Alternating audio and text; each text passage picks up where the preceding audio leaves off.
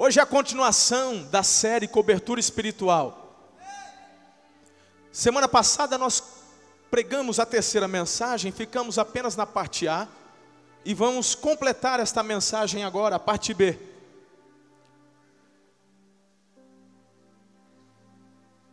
Essa mensagem, esta série consiste em você ter ciência, ter consciência da realidade do mundo espiritual, a fim de que a tua vida, a tua família, a tua casa seja protegida. A primeira parte dessa terceira mensagem, o que, que nós conversamos? Conversamos sobre a consciência sobre os ataques malignos à família. Aí, numa primeira parte, nós falamos por que, que o diabo quer atacar a família, e depois nós estudamos também como o diabo ataca a família. Aí eu falei para vocês que ele promove cegueira espiritual, falei para vocês que ele ataca de forma organizada, específica. Eu falei que ele aproveita as oportunidades que muitas vezes nós concedemos pela desobediência espiritual. Depois eu disse também que ele atua através das gerações familiares e por fim, uma das principais, um dos principais alvos do ataque do maligno é quebrar a unidade da família.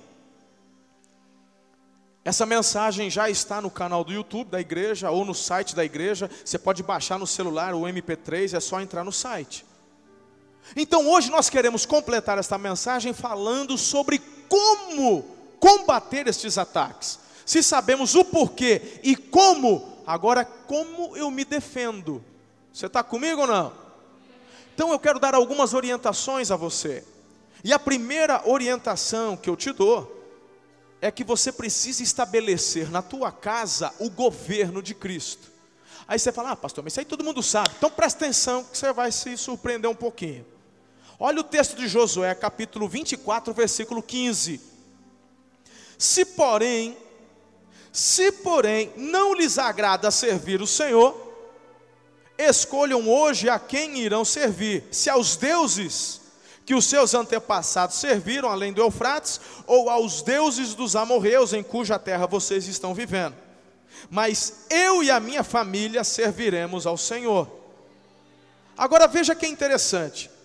Josué, ele se posiciona, ele toma a liderança da sua casa e diz: aqui em casa já tem algo, já tem um decreto espiritual. Nós servimos ao Senhor. Uau!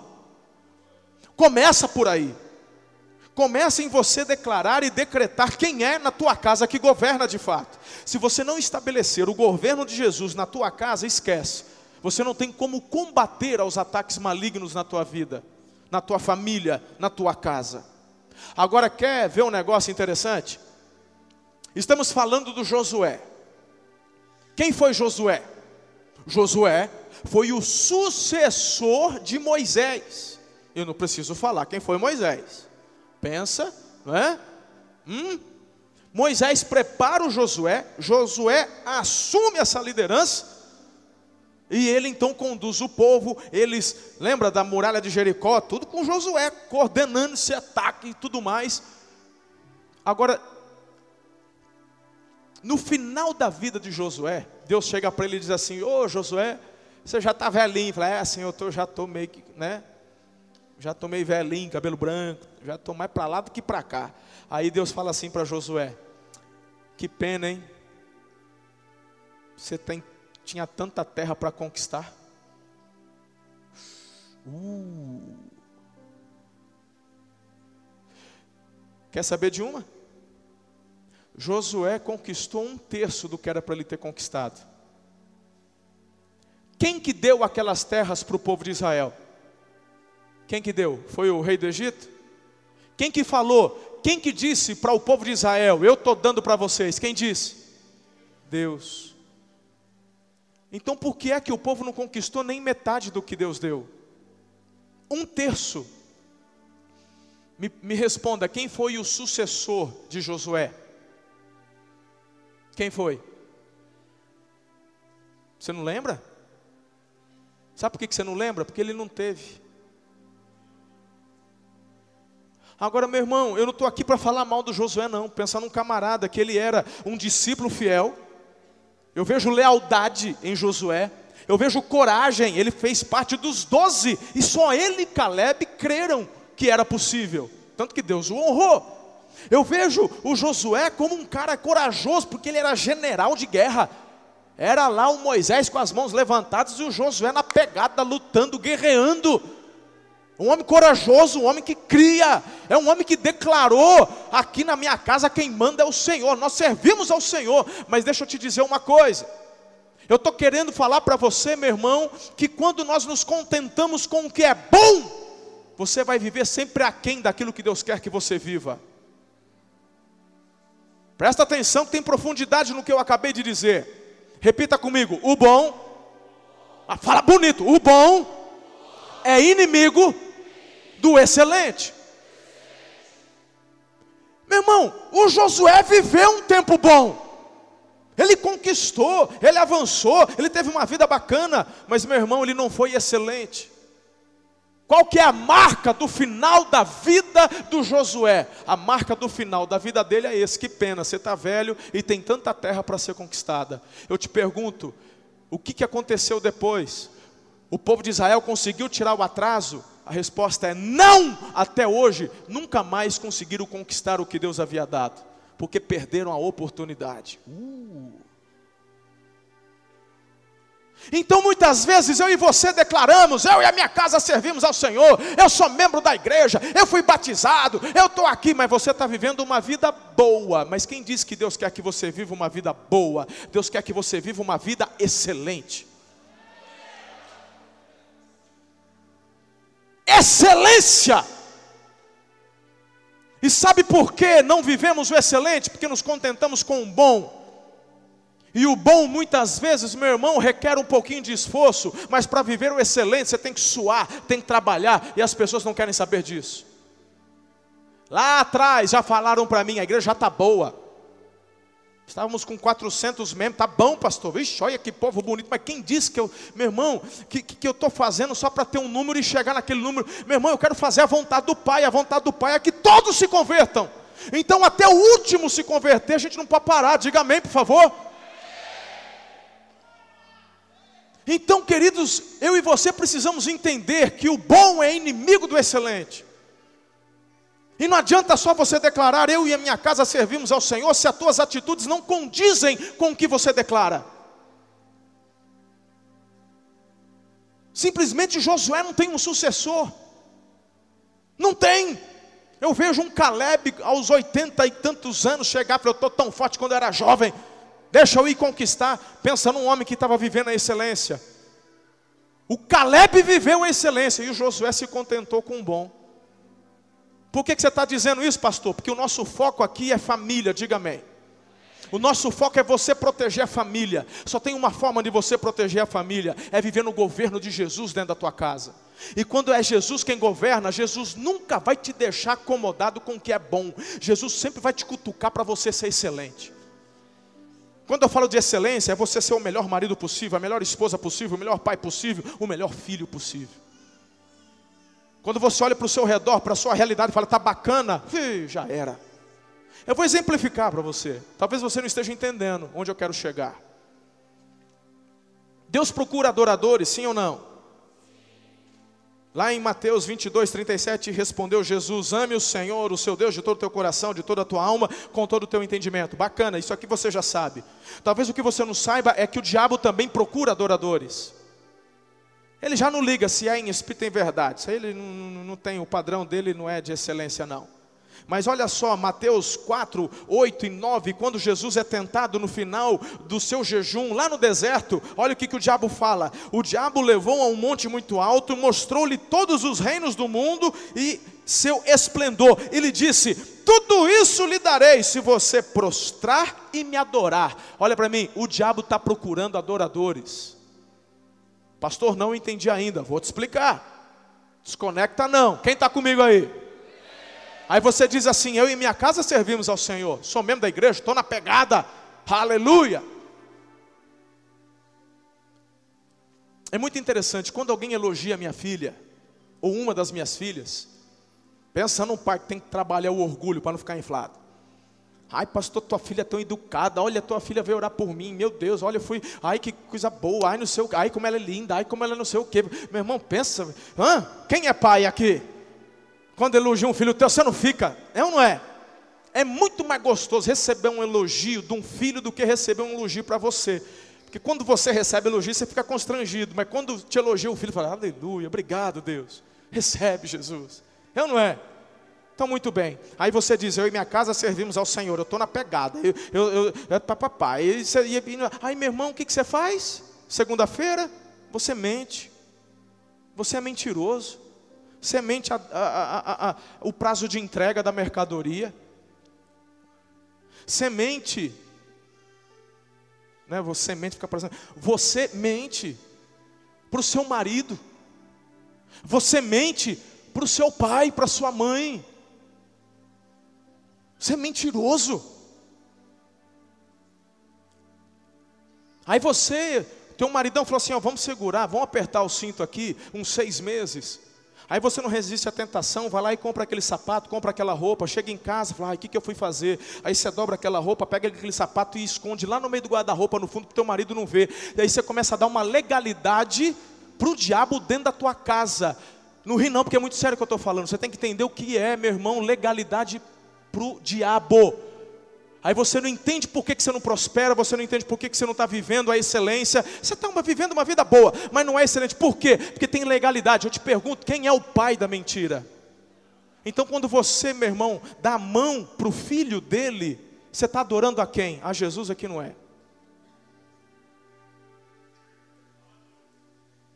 Essa é uma das coisas. Essa é uma.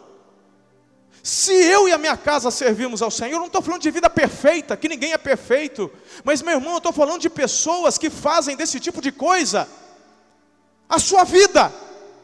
Você vem na igreja, você dá oferta, você até entrega o dízimo, você adora, você chora, você sente o toque de Deus, mas meu irmão, você só fica aqui. Durante a sua semana você é um adorador do inferno e nem está percebendo. Ué, os fariseus achavam que adoravam a Deus. E Jesus deixou muito bem claro que aqueles fariseus e escribas eram adoradores do diabo, porque Deus nem a oração deles ouvia. Estou falando bobagem aqui? Quem está comigo?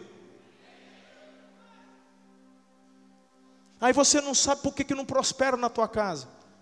E prosperidade não é dinheiro. Você tem que entender muito bem. Deus quer que todos os seus filhos sejam prósperos. Mas nem todos vão ter dinheiro sobrando, mas todos terão prosperidade. Você pode estar prosperando, meu irmão, lá na favela. Tua casinha é um barraquinho, tal, tal, tal, mas você é próspero. Você é filho do Senhor, filho do rei. Né? Como eu falei, acho que foi no Tadel que eu falei, não sei quando que eu falei, você pode estar usando roupa que você ganha e tudo mais, né? mas você é próspero, você tem alegria, você tem paz, você tem o toque do Senhor, você é visitado pelo, por Deus, você tem alegria, você vive uma excelência. Eu já morei em casa de chão batido, irmão. Já morei, terra. E não é porque é a terra que a gente deixava bagunçado, não. Fazia vassoura com folha e tal, tal, tal. Morei no meio do mato já, no treinamento missionário. Fiquei dois anos morando, eu e o pastor Ano, Tiago Encanada, nada disso. A gente fazia vassoura lá e varria. Era casa de. de jogava uma aguinha para não fazer poeira dentro de casa tal. Assim, aí a gente ia varrendo para deixar limpinho terra de chão, terra, mas varria. E vou te falar, pergunta para a pastora, ela disse, foi um dos melhores anos da minha vida. Não tinha água encanada, não tinha energia elétrica, não tinha nada disso. Mas éramos prósperos, prósperos. Para comer uma proteína eu tinha que pescar lambarizinho no final do trabalho, seis, sete horas da noite. Aí eu pegava, fazia aqueles, a gente chamava de João Bobo. Garrafa dois litros pet, pedacinho de, né? Lembra aí? Aí botava lá um lambari, jogava uns 20 no meio de uma represa que tinha lá, pegava o barquinho, tchá, tchá, tchá, fazíamos em dois. Jogava uns 20 ali. Quando era quatro da manhã, o celular despertava. Celular não, que não tinha celular na época, era o despertador mesmo, aquele de 1,99, aquele chato. Aí ele tá, tá, de 20 sempre tinha uns dois, três. Aí era a mistura minha e do companheiro que a gente, né? E pensa na prosperidade, irmão. Excelência. Quem tá, agora acho que você já está entendendo onde eu estou chegando, sim ou não? Está fazendo sentido? Então tem gente que tem muito dinheiro, mas não é próspero. Tem gente que tem dinheiro sobrando, tem gente que está com muito dinheiro, mas não tem alegria. Vive uma vida boa, mas quem diz que Jesus quer que você viva uma vida boa? Você tem que viver a excelência. E quando você vive a excelência, naturalmente você já está combatendo os ataques do inimigo. Uh. Posso para o próximo? Posso ou não? Eu tenho preguiça não, eu posso lá, posso voltar até no negócio do copinho de novo, que eu Não, né? Não basta, aleluia. A segunda forma que você tem para combater os ataques do maligno, meu irmão, é desenvolver as responsabilidades pessoais de cada integrante da família. Isso aqui é muito importante. Muito importante. Por exemplo, vamos começar com o maridão, porque você é o líder do lar. Amém ou não? O líder é o que manda? O líder é o que manda? Parece que vocês estão com a boca cheia de arroz, um fala que sim, que não, não sei. Não, o líder é o que serve. O líder é o que dá o exemplo. Quem manda é chefe, ninguém segue chefe, as pessoas seguem líder. Ninguém segue um chefe. Na verdade, as pessoas falam mal do chefe. As pessoas não gostam do chefe. Eu rechaço, eu não gosto, não, não, não gosto, ninguém me chame de chefe. Para mim é uma ofensa. Me chame de líder. Eu fui chamado para liderar. E um líder ele tem, ele, ele, ele tem seguidores porque ele dá o exemplo. Então você, marido, você não está na tua casa para dar ordem, você está na tua casa para servir a família, você está na tua casa para dar o exemplo, e as pessoas vão te seguir pelo exemplo que você dá. Agora você começa a entender por que, que você está vivendo mais ou menos, está bom, não está excelente, você não está colocando em prática as responsabilidades que Deus te deu. Vamos para o segundo. Segundo a responsabilidade, tem que andar mais ou menos junto. O homem é o líder, mas a mulher. E como líder, o que, que o texto está falando lá de Efésios 5, 25? Maridos, amem suas mulheres, assim como Cristo amou a igreja e entregou-se por ela. Por isso que eu estou falando de liderança, de entrega.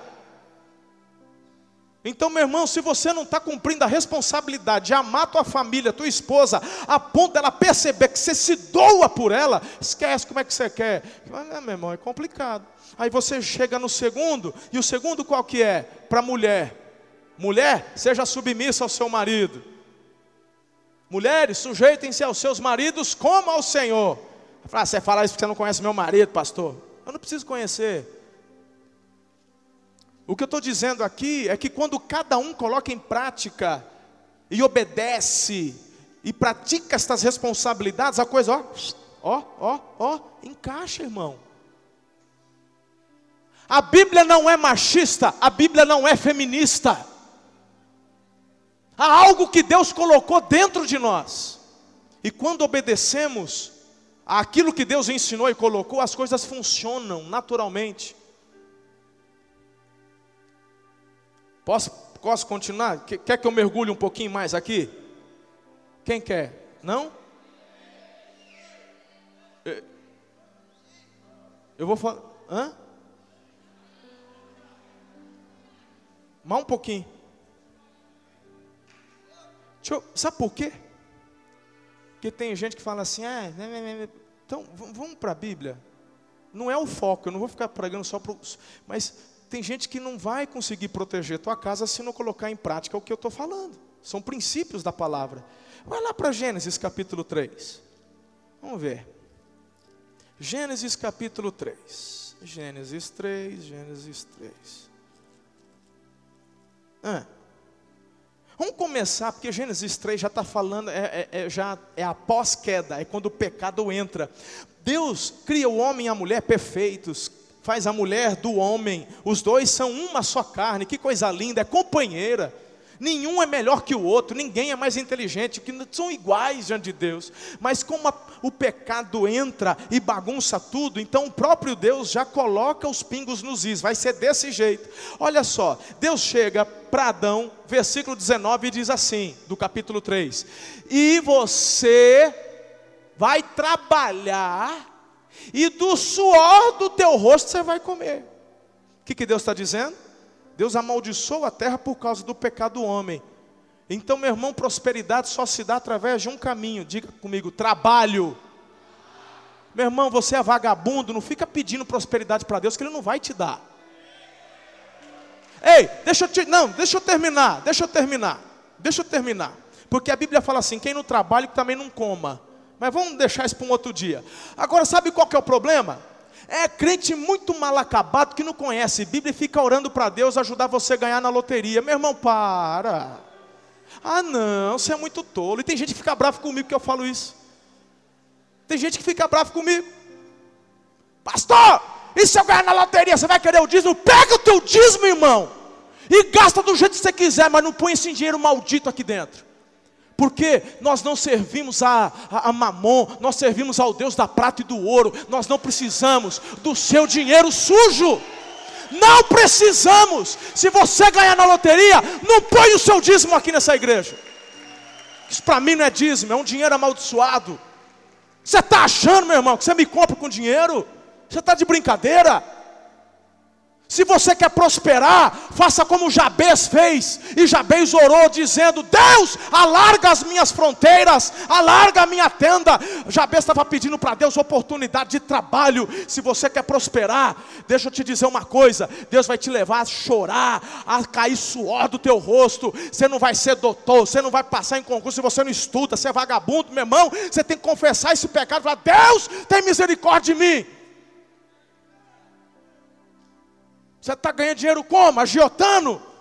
Confessa esse pecado para Deus e para com isso.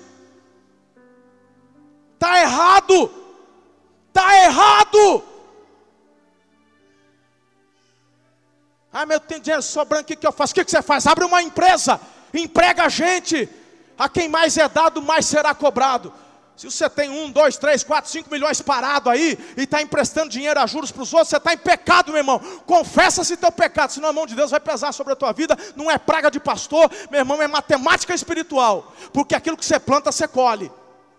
E eu estou aqui justamente pelo contrário, para que você não seja atingido pelas hostes infernais e os ataques malignos. Por isso que eu estou compartilhando esses princípios bíblicos. Pelo amor de Deus. Ore ao Senhor, Ele vai te dar sabedoria. Abre uma empresa, emprega a gente, dá trabalho para as outras pessoas. Impressionante um negócio desse. Tem gente que não entende. Deus está dizendo que a prosperidade vem pelo suor do rosto, esforço, trabalho. Estão entendendo? Quero ver nenhum de vocês crescendo e ficar dependendo de Bolsa Família. Ah!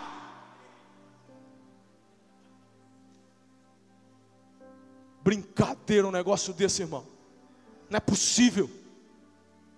Vamos trabalhar. Peça ao Senhor oportunidade de trabalho. Faça como Jabez. Em nome de Jesus. Está repreendido esse demônio maldito na sua vida demônio que faz de você um vagabundo, esse demônio que mentiu para você, que os outros têm que te servir. Deus te criou, Deus te planejou para você ser um abençoador, porque é muito melhor dar e repartir do que ficar sendo servido pelos outros.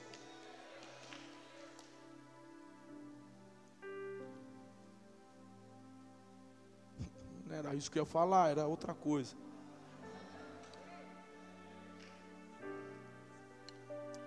Ia falar da mulher, né? Deixa eu me acalmar.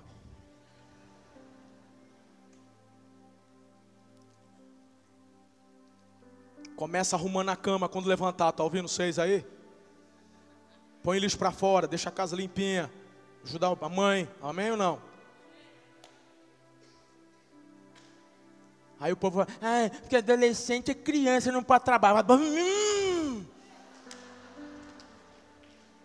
Hum. Não pode trabalhar.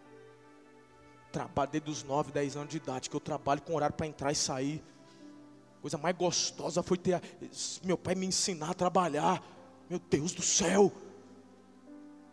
Ah, mas ninguém me dá emprego. Vai lá, vai, vai, vai para o Rio Tietê, vai pescar, vai cortar filé e vender filé. Faz alguma coisa, meu Deus. Ai, Senhor. Pera, irmão.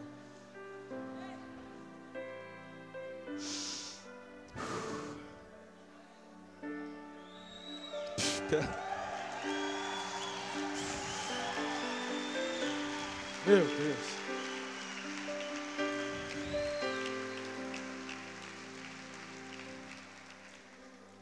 Misericórdia, até suador agora.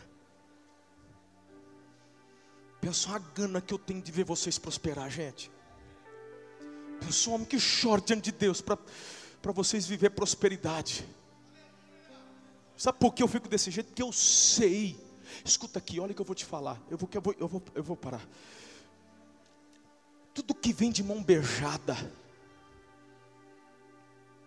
isso para mim tem mais cara de presente do diabo do que presente de Deus. Está me ouvindo? Você já ouviu um ditado popular que diz: dinheiro que vem fácil, vai fácil? Já ouviu isso? Nunca mais gaste um centavo com, com jogatina. Nunca mais. Nunca mais saia da tua boca, quer valer quanto? Nunca mais. Mas clame a Deus, Deus me prospera. E quando você clama, Deus me prospera, já, já compra um, uma botina. Que logo, logo Deus vai dar uma enxada boa na tua mão. E quando Ele te der essa enxada, vai com gosto, filho. Essa mão aqui já viu muita enxada, viu? Essa mão aqui já viu, já fiz muita bolha de sangue já. Essa mão já viu picareta, já viu inchada, já viu é, inchadão, já viu estrovenga. Vocês nem sabem o que é isso, estrovenga, foice. Essa mão já viu tudo isso. Eu sei do que eu estou falando. Não estou falando de teoria, não, estou falando de prática. E eu faria tudo de novo. Isso é bíblico. Irmã, é rápido. Deixa eu falar para você no teu coração. Você já sabe que no versículo 16, a gente está falando que o homem e a mulher, eles pecaram, lembra disso? Essa questão do suor, tá? Agora, da mulher, olha o que, que Deus fala para ela. A mulher, ele declarou: multiplicarei grandemente o teu sofrimento na gravidez. Essa parte você já sabe, eu não vou me delongar, o tempo está voando. Mas aí ele diz assim: e o seu desejo será para o seu marido, e ele a dominará. Aí fala: isso aqui foi o capeta que escreveu, pastor. Isso foi Deus, não. essa parte é apócrifa. Não foi Deus que escreveu isso aí, não. E a gente já falou, está amarrado isso aí, pastor, né? Deixa eu te fazer entender. Eu já preguei, eu já ensinei isso aqui. Eu já ensinei, mas a gente tem que constantemente revisar as coisas que já falamos. Você está comigo, irmã? Você me dá um voto de confiança? Eu estou falando isso para o seu bem. Eu estou falando isso para você viver o que é excelente. Amém? O nosso foco é cobertura espiritual. O nosso foco é combater as investidas do diabo. Amém? Hoje de manhã eu falei e nos outros cultos, eu vou falar agora também. Pastora Ana gosta muito de massa. E uma das comidas que ela gosta muito é nhoque. Eu gosto de carne. Eu sempre gostei muito de bife à parmegiana. Hoje eu como muito pouco, porque é fritura. Né? A gente tem que, né? Quem já tem tendência. Mas eu me lembro uma vez a Ana chegando para mim, falando assim: Pastor, os irmãos do jejum ficam todo alvoroçados agora nessa hora. A, a, a Ana falou assim: Meu bem, estou com uma vontade de comer nhoque. Eu falei, ah, meu amor, faça o nhoque. O que é que a gente vai fazer? Não, eu quero fazer. Ela gosta de fazer. A massinha de, de, de batata, que foi mais levezinha, né? Aí ela, tá bom. Aí, quando eu fui almoçar, falei, hoje, hoje vai ter nhoque. Não é que eu não gosto, eu gosto, mas não sou de comer muito. Achei muito amado, mas na, na boca aquilo para mim, prefiro mais uma carne, né? Aquela suculência, aquela coisa, aleluia, glória a Deus, louvado seja o nome do Senhor. Domingo vai chegar. Uh! Hey! Aí eu chego em casa, vou comer nhoque. A hora que eu chego lá, o que, que tem na mesa? Bife é parmegiana. Eu falei, meu amor, mas você não fez o nhoque? Falei, ah, amor, eu lembrei que você gosta tanto, faz tempo que eu não faço bife. Aí, mas meu bem, então vamos comer. A gente sentou à mesa, a gente faz um teatro, né? Por dentro você está assim, uh! mas de por fora você faz aquela cara, meu bem. Então. Sentamos à mesa. Aí ela não, ela não, ela não, a Ana senta junto. Aí eu peguei, escolhi um médio para maior, botei no prato. Minhas filhas pegaram, né? Aí a pastora, porque normalmente tem uns um, um cinco bifinhos, uns cinco parmegianos, somos em quatro, cinco, né? Aí a pastora, que que ela, a Ana, o que, que ela fez? Ela pegou metade, pegou uma pontinha, um pedacinho assim, botou no prato dela. Aí a gente está comendo, tal, mas assim, anda ela comer, ela fica olhando para nós. E meu irmão, não é que eu gosto de comer, eu sou um apreciador. Se hora que eu ponho um negócio na boca que eu gosto, mas não tem jeito, um negócio que flui, que flui. Alguma coisa eu vou fazer, ou eu vou dar um glória a Deus, ou eu vou dizer que delícia. Se tiver ruim, também não faço nada. Mas Aí, meu amor, como é que. Hum, aí ela já abre um sorriso. Aí as mãe que delícia, mãe que delícia. Aí ela vai, corta um pedacinho, põe na boca e vai olhando e tal.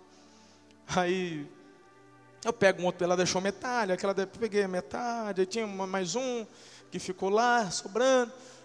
Aí meu amor, você só pega. Não, eu já estou bem. Falei, meu amor, você já está bem, mas você pegou só um pedacinho. As meninas, mãe, come. Eu falei, não, já estou bem mesmo. A gente insiste em si, eu não vou comer, gente. Aí as meninas, então tá bom, então, então, então eu vou pegar um pedaço. Aí a Letícia pegou um, a Karen, ainda sobrou um filete, falou, ah, amor, não vou guardar isso aqui, põe aqui. Você não quer? Falei, não quero. Aí a hora que a gente comeu, limpou, aí eu pego um pouquinho de arroz branco, aí dá aquela rapada assim, com, naquele molho que fica, aquele molho, aí você dá, joga, faz um, né? Uma pimentinha, e A hora que limpou o negócio, Aí, aí ela falou assim: Ai, como é gostoso eu, eu, eu, eu ver vocês comer e não sobrar nada. Falei, ah, amor, puxa vida. Não dá 20 minutos, ela está pegando a granola, um pedaço de pão. Falou, mas você falou que não estava mais com fome. Falei, ah, eu gosto de ver vocês comer. O prazer dela é muito maior dela ver a gente comendo algo que nós gostamos do que ela comeu o nhoque, que é a comida predileta. Agora eu te pergunto, é só com a pastora que acontece isso? Eu te pergunto, quem que fez isso em você? Se não é Gênesis 3:16. E o teu desejo será para o teu Agora, meu irmão, se isso parece ruim, não se esqueça da primeira parte. Acople isso um marido que se entrega pela esposa. Se um marido é um camarada rude, se um marido é um chefe, é claro, meu irmão, que essa mulher vai sofrer. Ela vai viver no máximo um casamento bom. Mas quando o marido se entrega, quando o marido não sabe o que fazer para se doar pela casa, e essa mulher não sabe o que fazer para. Meu irmão, aí vocês vão viver o que é excelente. É claro que depois desse dia, o que, que eu fiz? Procurei um restaurante que tivesse um nhoque e levei ela, porque eu também não sei fazer nhoque não ia me atrever a fazer, mas de repente você cozinha aí você fala, então a próxima refeição sou eu que faço. Aí também só assim, meu irmão, você pega pois agora tu pode comprar aquele sapato que você queria. Vamos, eu, eu vou, vou, deixar minha chuteira, vou fazer uma costura na chuteira, pode comprar o sapato. Meu irmão, e, e essa mulher vê que você se doa, e essa mulher não, faz, não sabe o que fazer para te agradar. Como é que um casamento desse enjoa? Não tem como enjoar um trem desse, irmão só vai ficando melhor e melhor e melhor. Você está entendendo? Dá um amém aí, fala alguma coisa. Agora, quando você vive o bom, é complicado. O tempo não permite aqui que já voou, mas aí, meu irmão, pai, você tem responsabilidade de cuidar e instruir os seus filhos, Efésios 6,4. Não irrite seus filhos, Criem seus filhos segundo a instrução e o conselho do Senhor. Aí a moça fala, é isso aí meu pastor, porque meu pai me enche as paciências. Pensa homem que me irrita. Ah, porque eu não suporto, oh, criatura, presta atenção. Esse irritar-se é justamente não te ensinar nos conselhos e no caminho de Deus. É isso que a Bíblia está dizendo. Ah, estudar a Bíblia. E os filhos? Efésios 6, 1 a 3, filhos, obedeça seus pais no Senhor, pois isso é justo. Honra teu pai e tua mãe, esse é o primeiro mandamento com promessa, para que tudo te corra bem. Diga correr bem tudo. Para que tudo te corra bem. e para que os teus dias sejam alongados aqui na terra. Então, primeira coisa, você quer prosperar, quer ser doutor, ah, quer ser médico, quer ser juiz, quer ser promotor, ah, você quer ser um empresário, mas você desobedece, pai. Deixa eu te falar uma coisa: a mão de Deus não está sobre a tua vida, porque Deus não corre atrás, Ele não volta atrás com a palavra que Ele declarou. Continua mentindo para o pai. Fala que você vai lá estudar e na verdade você está aprontando. Vai. Vai. Continua que você vai ver a prosperidade de Deus na tua vida. Mal acabado. Você que não obedece a palavra, não. Aí depois reclama. Ai, porque minha vida não vai para frente. Ai, porque eu não consigo. Ai, porque você não obedece. Não obedece. Honra teu pai para que tudo te vá bem. Quando é tudo, é tudo, irmão. Tudo é tudo. É estudo, é trabalho, é vida espiritual, é tudo. Você não honra pai e mãe. Isso é promessa de Deus, o Deus que a gente crê, ele mente, ele volta atrás. É um princípio. Quando você quebra o princípio, filho, o que, que acontece? Meu Deus, é a legalidade para o inferno agir. Então, você não conversa com teu pai, você não conversa com a tua mãe, é o básico. Mas não tem diálogo, não tem bate-papo, não tem brincadeira. Ah! Como é que é a minha vida? É boa. E o bom é inimigo do ótimo, do excelente. O que, é excelente? É uma família que se curte. Tem filho que vai sair de férias, vai, fique de férias com meu pai e com a minha mãe. É. Ah, se eu pego uns adolescentes desse, irmão. Ah, mas vai ouvir.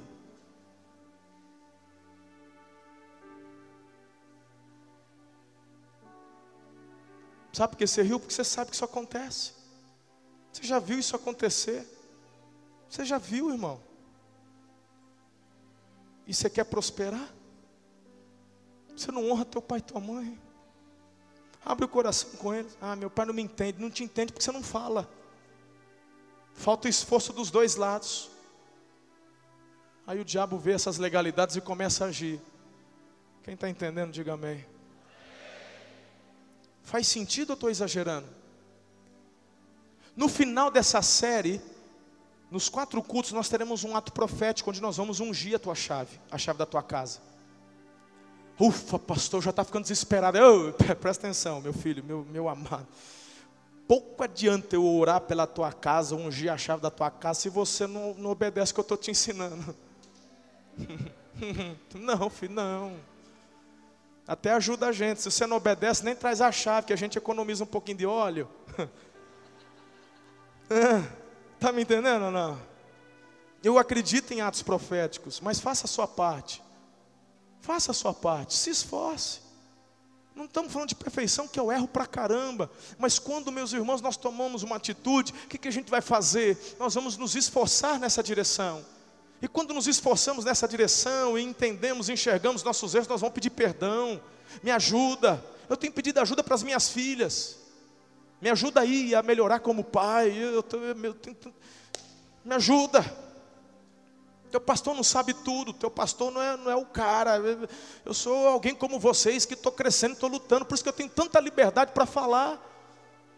Quando eu falo, ô oh, cabeção, oh, eu estou falando de mim também, eu não estou te ofendendo, não. Eu falo assim, eu sou, eu sou um cabeção, irmão. Quando eu estou brincando, quando eu falo assim, por favor, não, de repente você está aqui pela primeira vez, está escandalizado. Não, eu estou falando, se referindo a mim também, porque quantas vezes, querido, o apóstolo Paulo mesmo diz: o que eu queria fazer, eu acabo não fazendo, o que eu não deveria, eu acabo fazendo. Ai, ai, ai, meu irmão, pensa, eu, mas eu tenho um sonho, eu tenho um alvo, eu quero terminar aprovado, e eu não quero viver essa excelência sozinho, eu quero que vocês vivam comigo. Eu quero, eu quero que vocês experimentem, porque essa é uma. Hã? Pensa numa pirâmide do bem, essa pode. Essa está liberada. Essa de você, meu irmão, influenciar e, e vai, ó, tá dando certo comigo, vai dar certo com você, vai, vamos! E a gente vai agregando mais e mais. Terceiro, esteja alerta contra os ataques de Satanás. Efésios 6,10: Finalmente fortaleçam-se no Senhor e no seu forte poder. Forte poder, diga forte poder. 1 Pedro 5,8: Sejam sóbrios e vigiem, o diabo inimigo de vocês anda ao redor, como leão rugindo, quem que ele possa devorar, fica, meu irmão, fica ligado, fique atento. Quarto lugar, ajuste a sua armadura espiritual. Não vou demorar muito aqui não. Você já sabe, tem a música do, do Anderson Freire. Tá, tá, tá, tá, o exército, tá, né? aquela todo mundo já conhece a música. Armadura de Deus, papapá, tá ligado. É ou não é? Deixa eu só ler o texto para quem não, não, conhece. Tem gente que está aqui pela primeira vez. Efésios 6, 13 a 18. Por isso, vistam toda a armadura de Deus, para que possam resistir no dia mal e permanecer inabaláveis. Quem tem a armadura de Deus permanece como? Hum, pegou essa, filhão? Sei. Depois de terem feito tudo, assim mantenham-se firmes. Agora, olha só, cingindo, cingindo-se com o cinto da verdade, vestindo a couraça da justiça, tendo os pés calçados com a prontidão do evangelho da paz. Além disso, usem o escudo da fé, com que vocês poderão apagar todas as setas inflamadas numa. Presta atenção que isso aqui é boa. O escudo da. Essa é boa. Tem gente que não entende. Porque aqui o escudo não é uma arma de defesa, aqui o escudo é uma arma de ataque. Hum, hum, tem mistério aí. Tem mistério. Meu irmão, sabe como é que funciona? O texto está dizendo que o inimigo ele se levanta, ele quer. Vamos colocar em, em exemplo. Aí de manhã, você acorda, você levanta mais cedo, mulher, você faz o café. Aí de repente o marido chega na cozinha com aquela cara amarrotada e já dando coice. Sabe aqueles coices de porco curtinho assim, ó? Logo cedo! E o homem tá, parece que, né? Em vez de tomar café, lambeu limão, o que foi que aconteceu? E a mulher tentando ser gentil, colocar em prática o sermão, né, ser dócil, amável, mas o homem está só no coisa de porco, só aqui. Na carne, o que, que você faz, mulher? Ah, te catar porque dos infernos, você já acorda desse jeito, vai embora logo, já te carregue, pelo amor, ô oh, desgraça. Isso é o que a carne manda fazer. É ou não é? Mas você quando está com a armadura de Deus. Aí eu te pergunto uma coisa: quem que te dá. Ó, quem que é polícia? Não precisa levantar a mão, não. Você é polícia. Polícia militar. Quem, quem dá o revólver para a polícia? Quem que dá? Fala aí, me ajuda aí, gente. Quem que dá? O Estado. É ou não é? É o governo. E quando a polícia está com os revólveres enferrujados? Ainda vão reclamar com quem? Com a polícia? Não, com o Estado. Ô governador, vamos dar arma para os homens, ué. Vamos botar uns trem aí, né? Não é assim que a gente faz? É ou não é? Qual que é o primeiro ponto da mensagem? Estabelecer o governo de quem dentro da tua casa? Quem que vai te dar o armamento para você lutar contra o inimigo? Então, se o governo não é dele, pode esquecer que não tem também arma de guerra. Se ele não é o governador da casa, ele não vai prover arma. Mas se ele é o governador, aí você tem o escudo da fé. Aí esse homem então, o que, que você faz, mulher? O que, que você faz? ele está só no coisa de porco. Aí você fala, você, você, né? você toma café. Aí ele vai embora. Quando ele vai embora, ó, o que, que você tem na mão? Escudo da fé. Aí, meu irmão, o escudo da fé não é arma de defesa, é arma de ataque, sim ou não? Aí você levanta, a hora que o marido sai fala: Ah, capeta! Agora, agora, agora. Você está repreendido em nome de Jesus.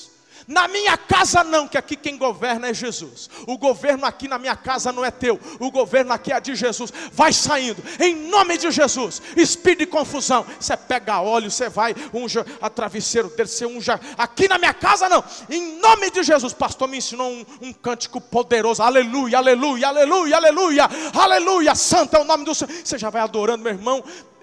A Bíblia fala: sujeitai-vos a Deus, resistiu o diabo e ele fugirá de vós. Quem é que te deu essa vitória? Foi a espada? Foi o capacete? foi o escuro da fé. Quem te vê de fora, imagine você no apartamento, marchando dentro de casa, fora, em nome de Jesus, sai, em nome de Jesus. Quem te vê do lado de fora, fala assim, mas está louca.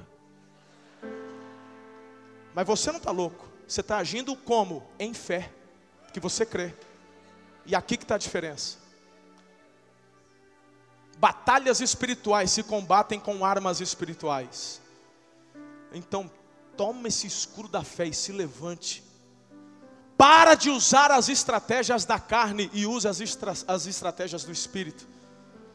O texto ainda continua dizendo assim: use o capacete da salvação, a espada do Espírito, que é a palavra de Deus. Orem no Espírito em todas as ocasiões, com toda oração e súplica, tendo isso em mente, estejam atentos e perseverem na oração por todos os santos também. Meu Deus, quanta coisa.